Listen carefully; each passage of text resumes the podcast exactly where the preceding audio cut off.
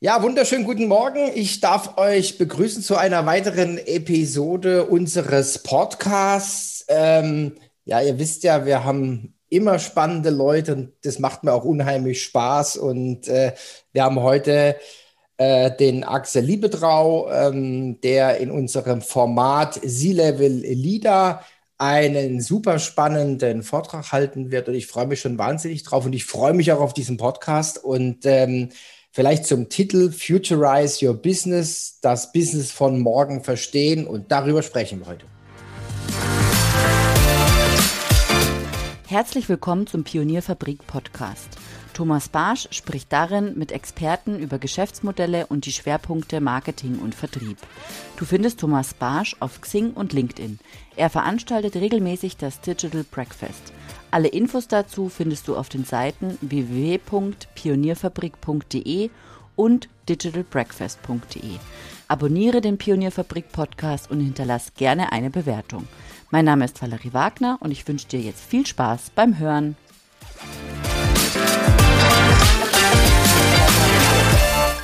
Hallo Thomas, hi. Hallo Axel. Ja, schön, dass es, dass es klappt. Ja, ähm, ich habe mal so ein bisschen reflektiert. Ähm, das sind schon auch einige Jahre, die wir uns kennen.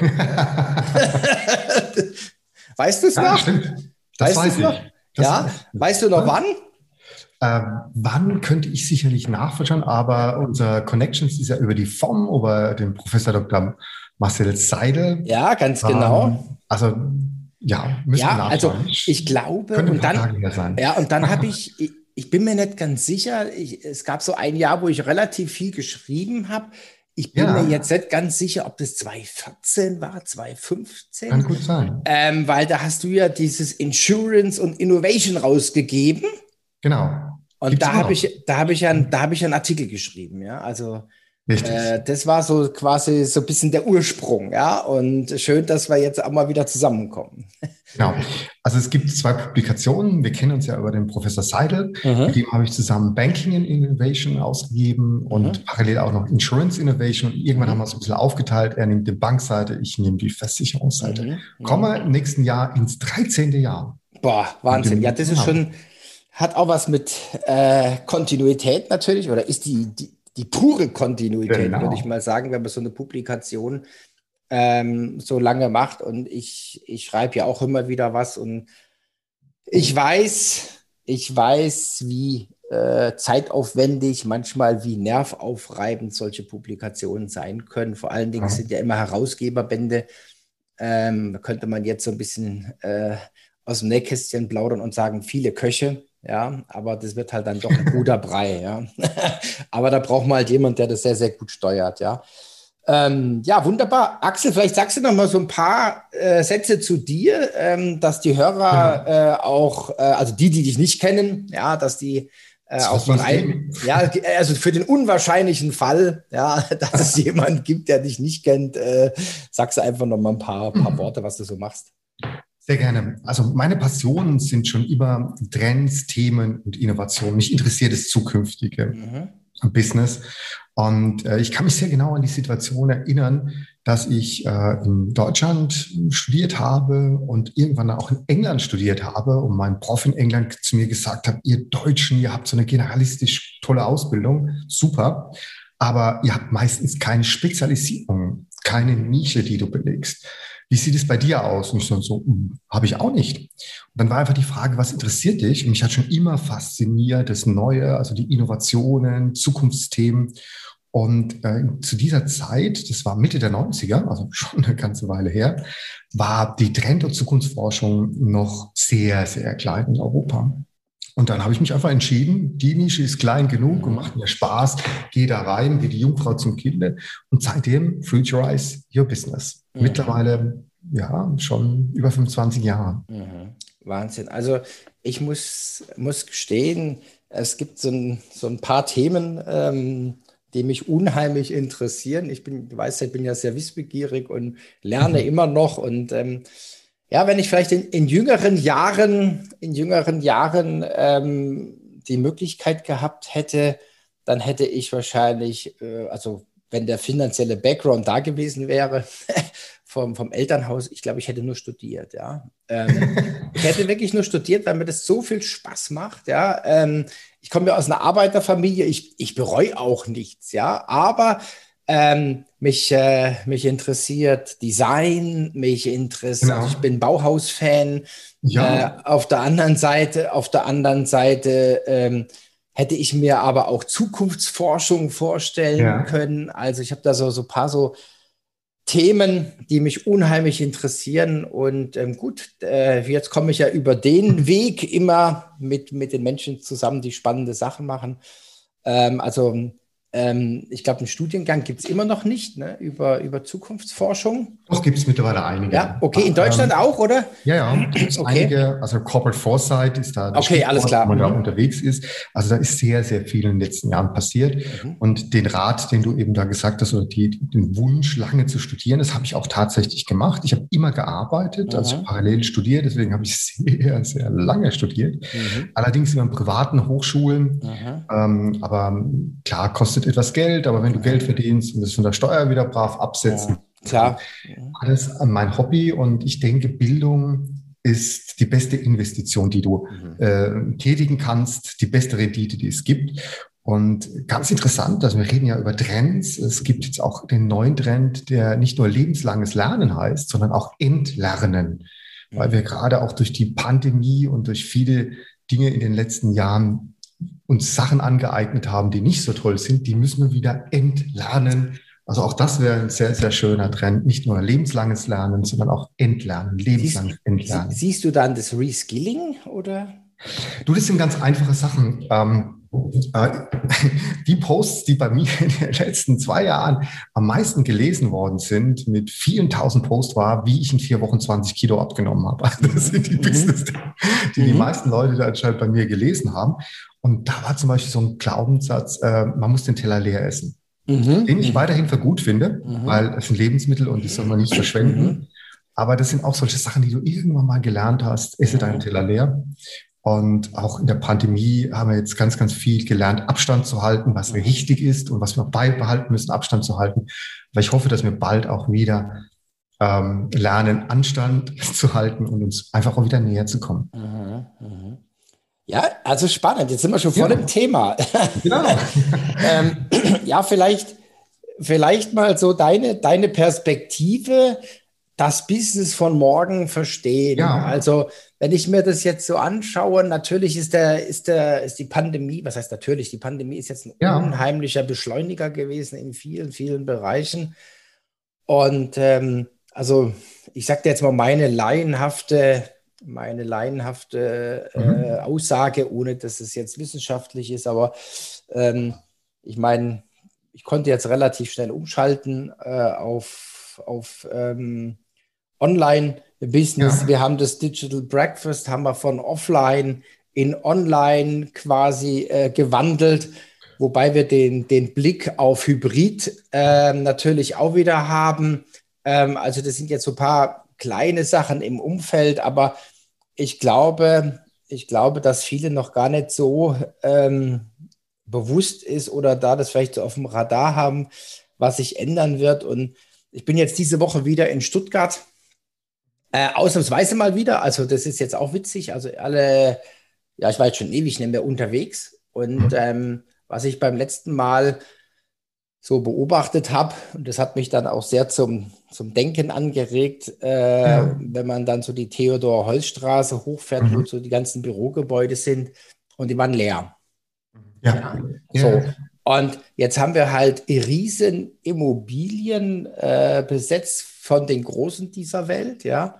Ja. Und wenn jetzt Homeoffice weitergeht, ähm, dann haben die quasi, naja, vielleicht 70 Prozent Leerstand. Das heißt, ja. es ist viel zu groß. Ähm, es gibt auch keine Notwendigkeit mehr in die Stadt zu ziehen, ja. um arbeitsnah zu sein. Das heißt, ich glaube, der ganze Immobilienmarkt wird sich verändern.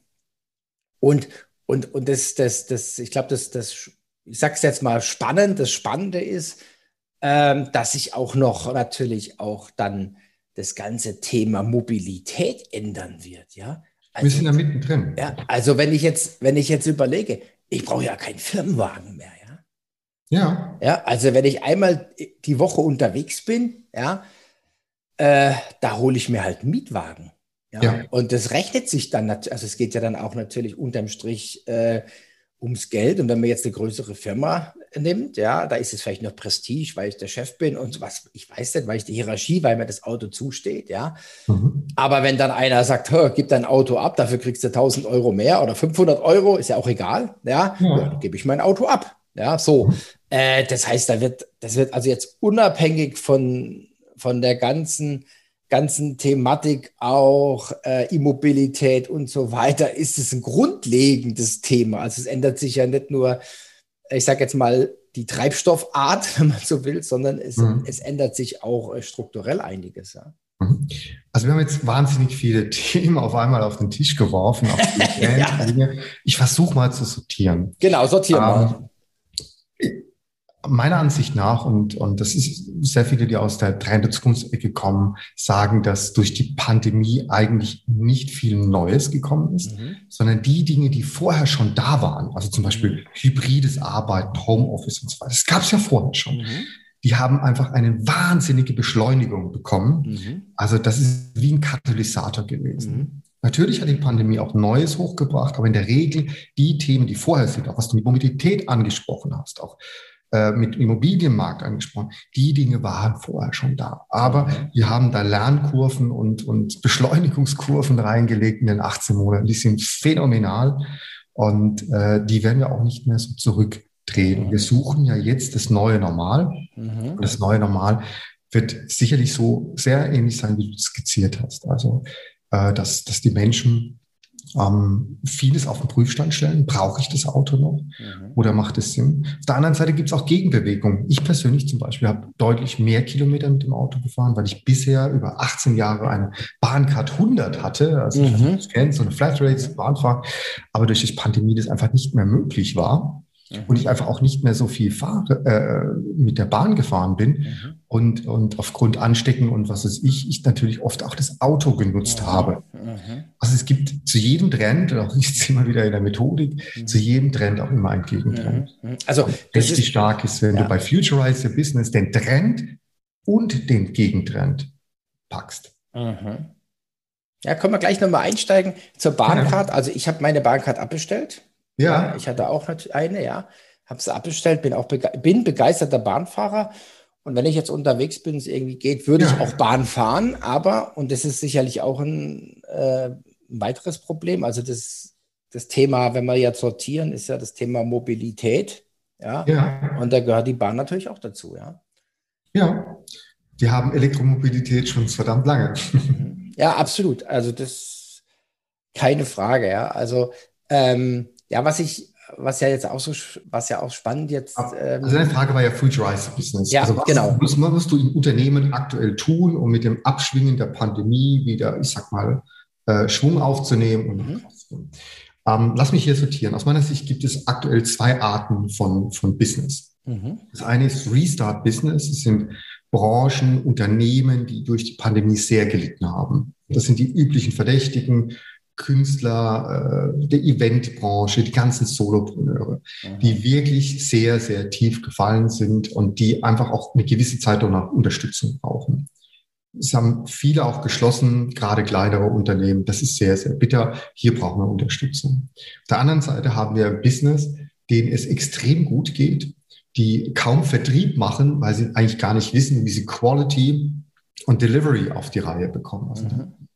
Lieferschwierigkeiten haben. Und bloß weil ein Schiff hier mal im Suezkanal quer hängt, auf einmal Lieferketten durcheinander kommen.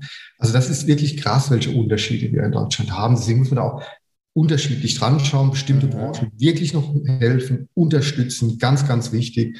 Und andere Branchen müssen wir gucken, dass überhaupt die Produktion weiterhin am Laufen ist. Und auch hier die Probleme, die vor der Pandemie schon da sind, sind verstärkt wie War for Talents, Ressourcenmanagement, all diese Themen. Mhm. Zweite ist, äh, wir haben wir müssen unseren Kunden, unsere Märkte wieder neu entdecken. Natürlich kennen die Unternehmen ihre Kunden, natürlich kennen die Unternehmen ihre Märkte. Und wenn man jemand fragt, hat sich da was geändert? Und der sagt eigentlich nicht. Und der andere sagt, hat sich sehr viel geändert. beide haben recht. Ich will ein konkretes Beispiel machen, um es greifen zu können.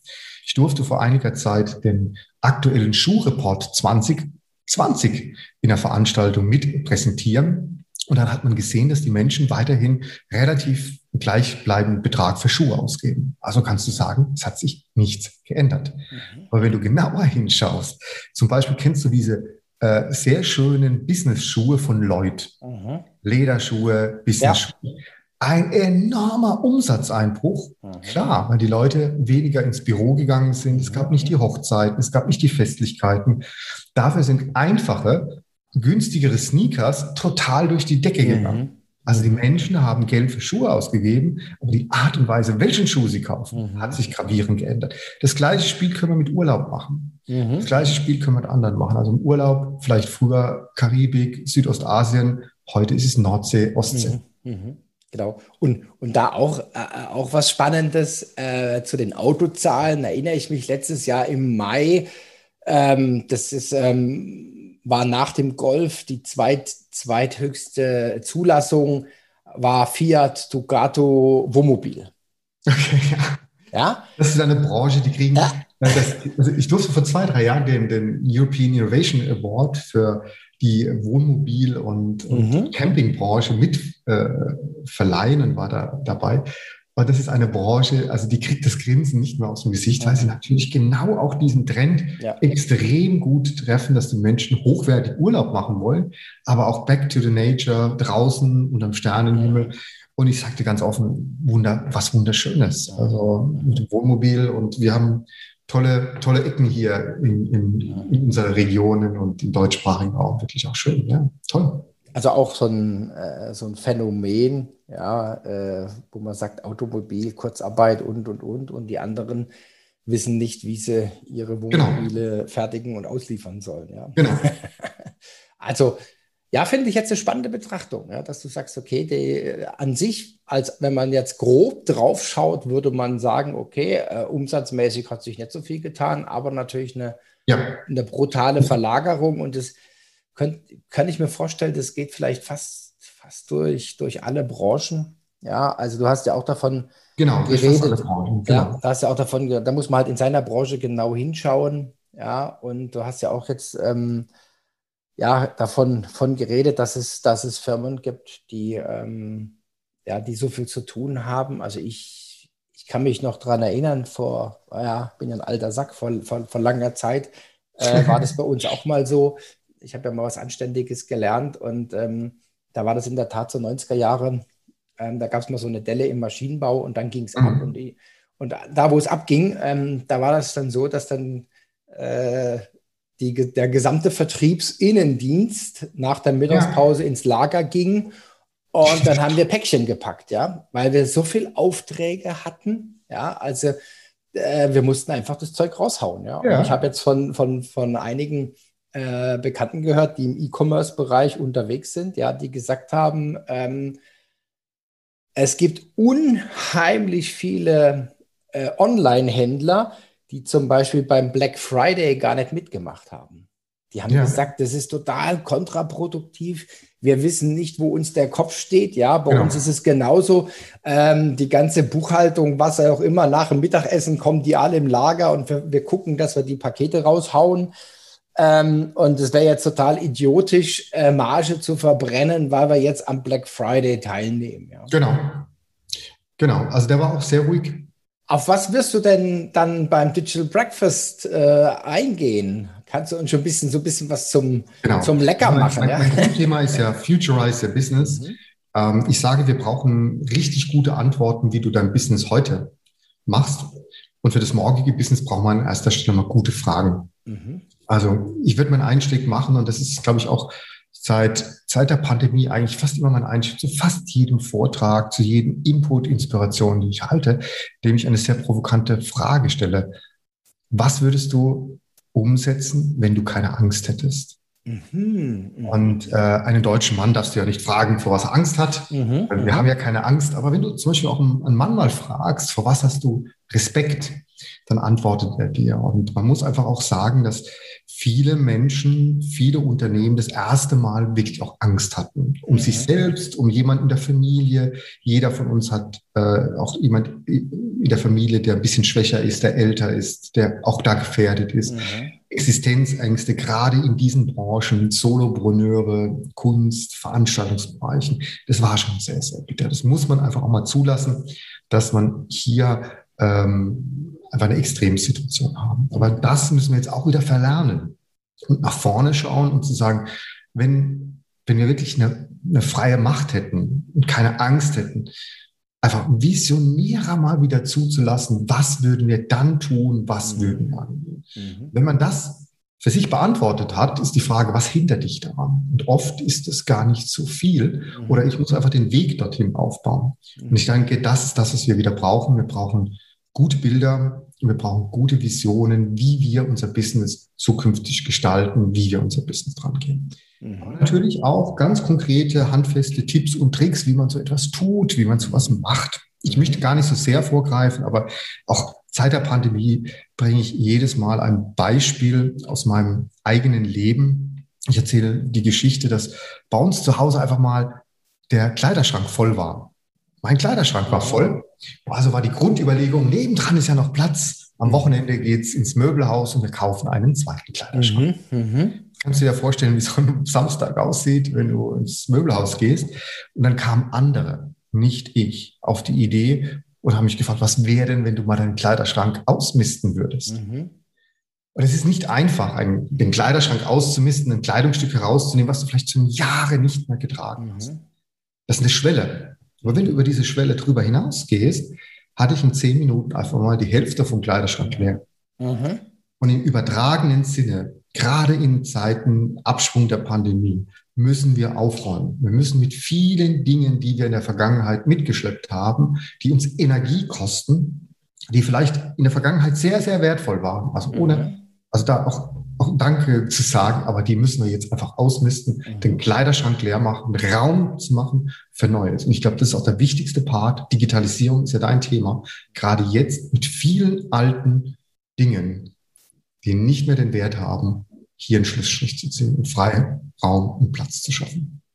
Und so gehen wir einfach durch entschlacken, den entschlacken. Ja, also genau. das ist, ist äh, genau. hochinteressant, ja. Und ähm, wir sind ja letztes Jahr umgezogen. Äh, wir sind jetzt Wahlsachsen und ähm, es ist, es, wir hatten jetzt kein, kein, ja, kein Riesenhaus. Also wir hatten schon äh, viel Platz und so, aber es ist unglaublich, was sich dann ansammelt und das kennt jeder. Genau. Und dann hat man im Keller noch Kartons vom letzten Umzug, die man noch nicht mal ja. ausgepackt hat und lauter.